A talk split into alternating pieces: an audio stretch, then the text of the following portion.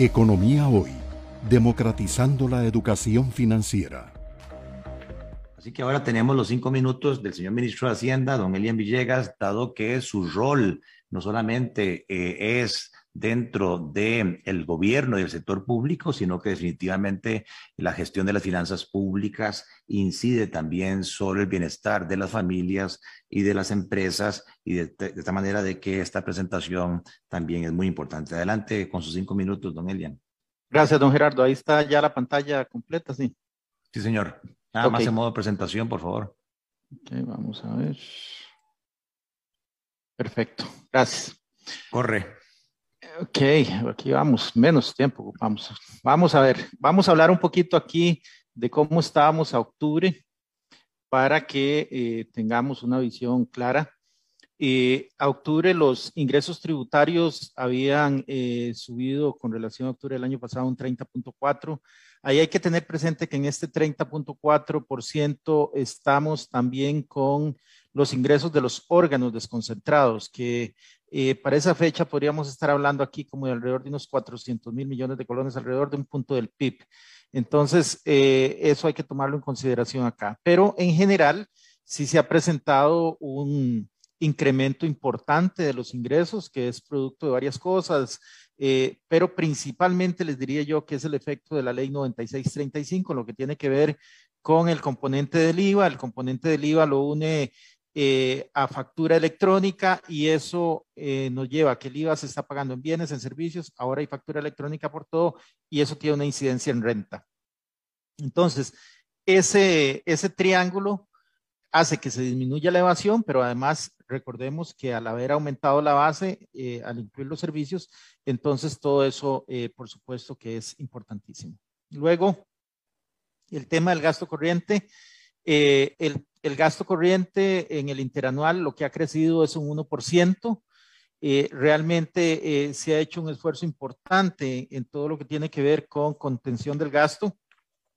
De hecho, cuando uno analiza eh, el gasto del 2021 contra el 2020-2019 en el interanual, tenemos que para el año pasado era de un 13.17, hoy estamos en un 12.71 y para el 2019 era de un 13-12.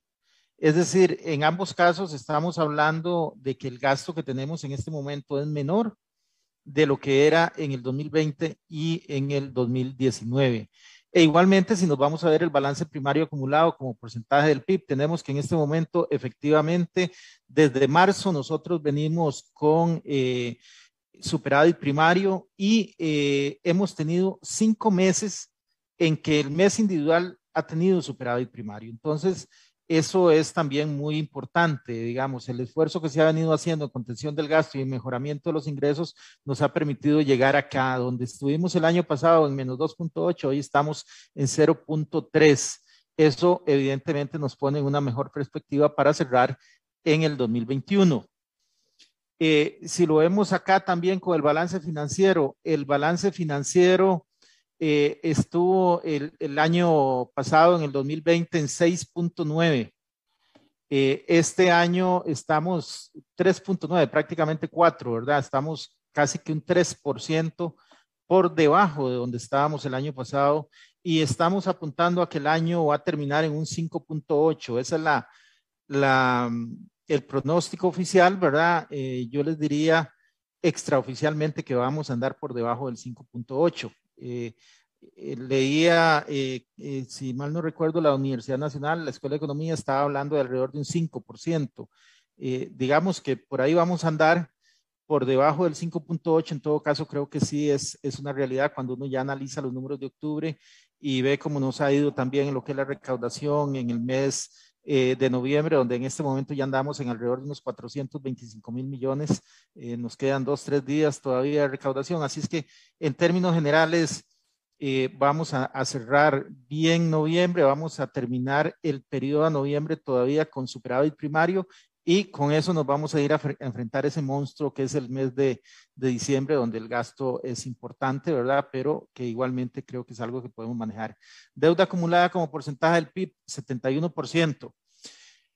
71%, pero veamos cómo ha crecido la deuda en los distintos años. En el 2018 respecto al 2017 creció un 4.8, en el 2019 crecía 4.9, en el 2020 10.6, este año hemos crecido un 3.7, es decir, la tenemos más controlada y ahí todavía no estamos hablando de la deuda contra el nuevo PIB. Una vez que el nuevo PIB entre, eh, estaríamos hablando de una rebaja eh, importante en términos del PIB en todo caso, nosotros con el Fondo Monetario Internacional lo que tenemos son montos nominales de deuda.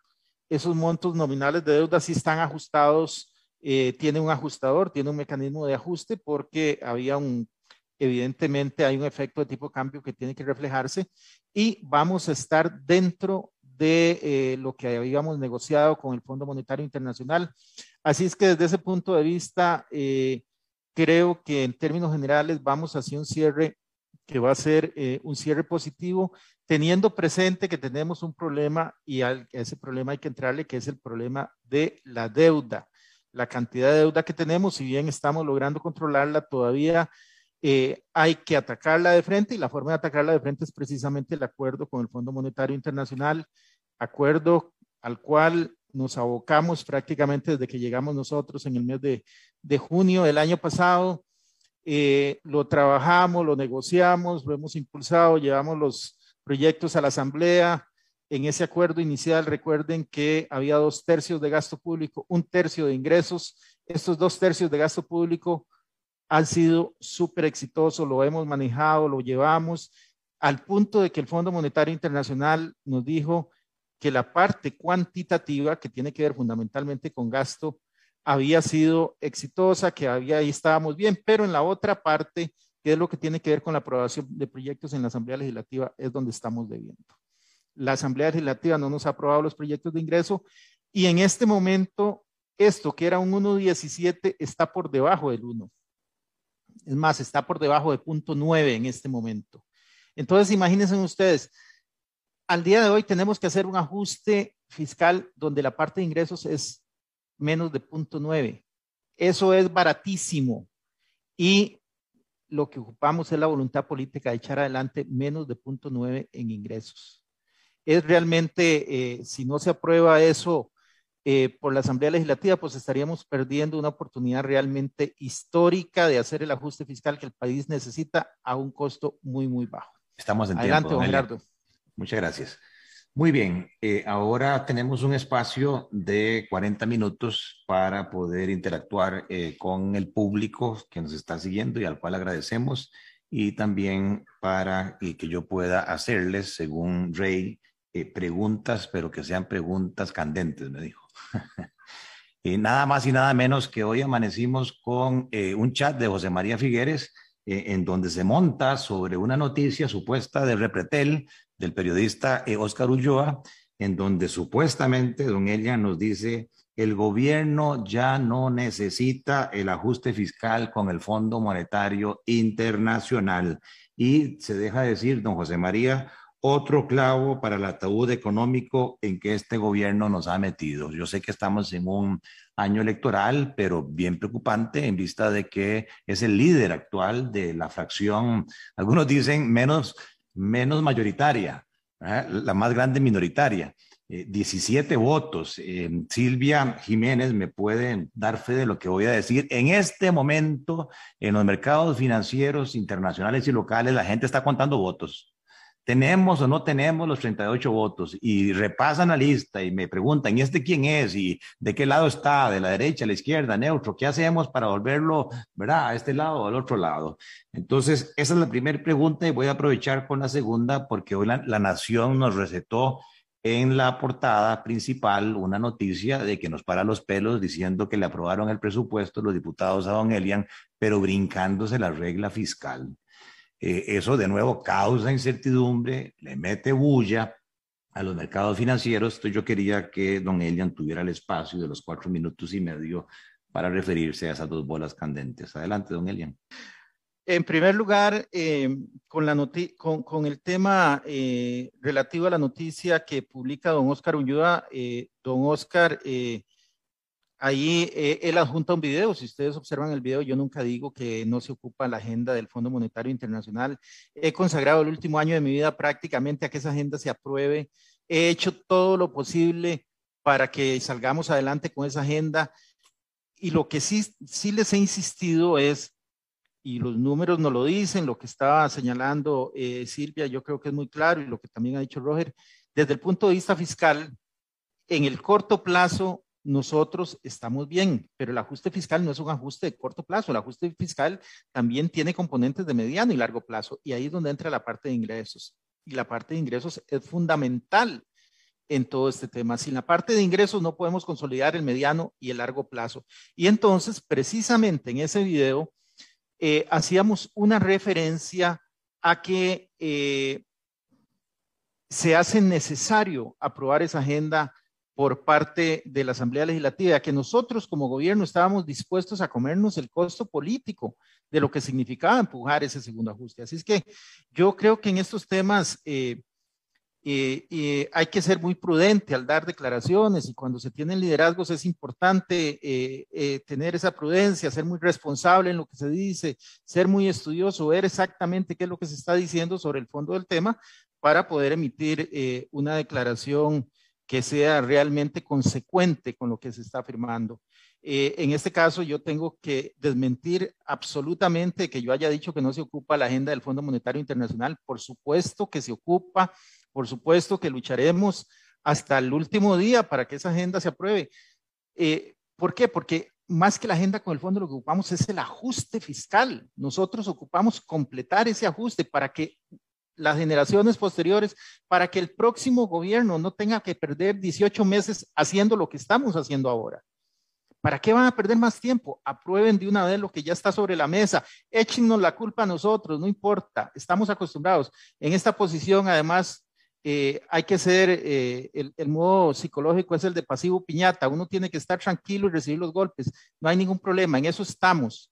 Pero ayúdennos con la agenda si les preocupa tanto realmente. Le, queda la, la, mitad de los cuatro minutos y medio, don Elian, dos, dos minutos y medio más. Presupuesto y regla fiscal. Eh, la regla fiscal está regulada en el artículo 11 de la ley 9635 y tiene cuatro supuestos distintos. En esos cuatro supuestos se relaciona el crecimiento de la deuda con una tasa de crecimiento del gasto en el presupuesto. En los primeros tres incisos, con toda claridad, si ustedes van ahí, reitero, artículo 11, incisos A, B y C, se hace una referencia al crecimiento del gasto corriente. Pero cuando llegamos al inciso D, el inciso D dice el crecimiento interanual del gasto total. Recordemos que cuando nosotros hablamos de gasto corriente y gasto de capital, lo que estamos haciendo es una referencia a la clasificación económica del gasto como categoría presupuestaria. Entonces, cuando en los tres incisos anteriores se dice gasto corriente, ok, el límite es el gasto corriente, ¿qué se interpreta? Que el gasto de capital no está limitado. Cuando nosotros llegamos al inciso D, se dice el crecimiento interanual del gasto total no sobrepasará. ¿Qué hay que interpretar ahí? Que el gasto corriente más el gasto capital, que es el gasto total, hay que establecerle el límite. Eso es lo que dice el inciso D. Y eso es lo que refleja el presupuesto. La Contraloría se está fundamentando en una nota que yo había emitido donde yo hacía esa distinción equivocadamente en el inciso D, artículo 11. Medio esa minuto, nota yo, yo la medio minuto, don Elia, medio minuto. Yo, yo revoqué esa nota precisamente como la emití, igualmente la revoqué la dejé sin efecto en, en, ese tema y precisamente lo hice porque el artículo 11, inciso es muy claro y no establece distinciones de ningún tipo. Por tanto, el presupuesto 2022 cumple con la regla fiscal de principio a fin. En eso no hay ningún problema. Excelentes aclaraciones. Me parece que lo que está en juego es el futuro del país, de manera tal que, como decía el señor ministro de Hacienda, ese tema de estar barajando que quién asume el costo político, que yo me estoy echando a cuestas todo el problema porque soy la fracción mayoritaria, incluso ojalá que este, esto sea fake news, pero ya he escuchado algunos de todos los colores eh, diciendo no, que el tema del fondo se deje para después de las elecciones. A mí me parece que eso sería gravísimo porque los mercados financieros están atentos eh, y la misma misión del Fondo Monetario, yo no sé cómo reaccionaría eh, bajo esa, decisión. Y lo otro es que em, entiendo que, como usted lo dijo, esto obedece a un informe de la Contraloría, entonces sería muy bueno hablar con doña Marta Costa para que se aclare si eso es así, porque los mercados financieros amanecieron hoy sumamente confundidos. Economía hoy, democratizando la educación financiera.